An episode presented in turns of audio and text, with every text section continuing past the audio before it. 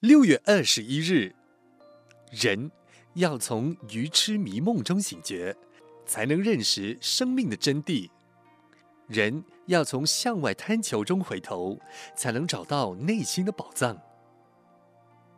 政治人物不知道羞耻，厚黑学就是因为政治人物的人格麻痹了。社会上有的人不热心工作，对工作麻痹了。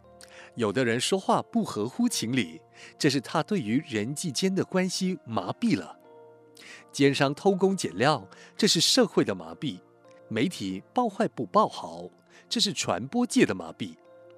现在整个社会从个人的缺乏公德心，不肯从事公益活动，不知道精进勤劳，自甘堕落，乃至社会舆论失去了公理正义，法治不彰。这都是社会道德的麻痹。我们的民族性不能麻痹，我们要让社会醒觉过来。如果国家社会每个人都不自觉，都不知适当的振作奋斗向前，这就是社会的麻痹，也是个人的麻痹。当然会使整个国家民族跟着这些麻痹沉沦了。要唤醒麻痹的群众，必须要教育，要信仰，要有正当的娱乐。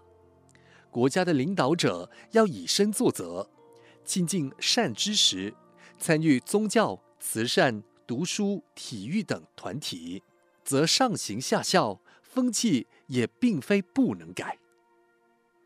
文思修要唤醒麻痹的群众，必须要教育，要信仰，要有正当的娱乐。